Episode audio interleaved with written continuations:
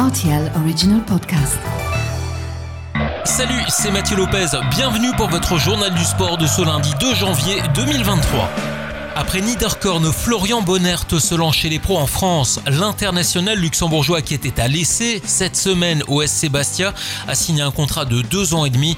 Auteur d'une excellente fin d'année avec la sélection luxembourgeoise, il avait également tapé dans l'œil de Saint-Etienne et du Havre.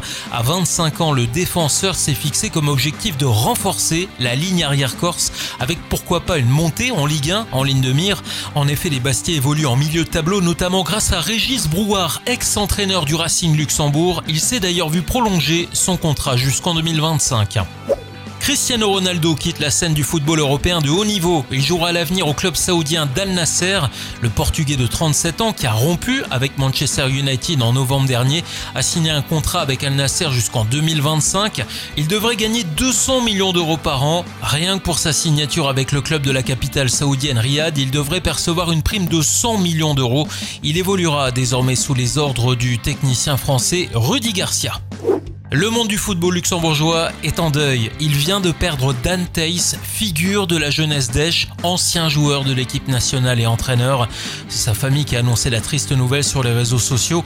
L'ancien joueur national est décédé cette semaine à l'âge de 55 ans.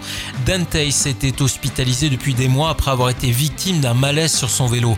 Il a joué pas moins de 34 matchs pour le compte de l'équipe nationale avec 279 matchs sous les couleurs de la jeunesse. Il a marqué un total de 122 buts pour les Noirs et Blancs. Ce dimanche 1er janvier, à Pétange, Joshua Dubo a remporté son troisième cyclocross de la saison après ce d'Auxerre et de la Grandville en novembre dernier.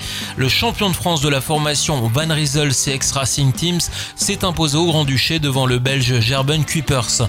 La troisième place a quant à elle été obtenue par le frère jumeau et coéquipier du vainqueur du jour, Lucas Dubo, qui a franchi la ligne avec une 35 de retard.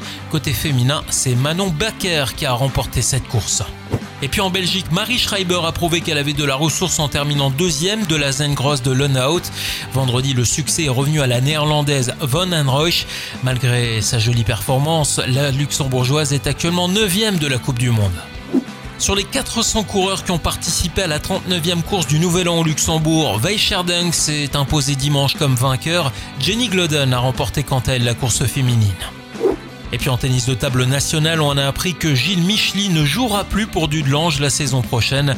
L'ancien joueur national et quadruple champion national en simple a remporté 9 fois le titre de champion et 7 fois la Coupe du Luxembourg en 11 ans avec l'équipe de la Forge du Sud. Voilà pour l'actu sportive du week-end. À lundi prochain pour votre journal du sport.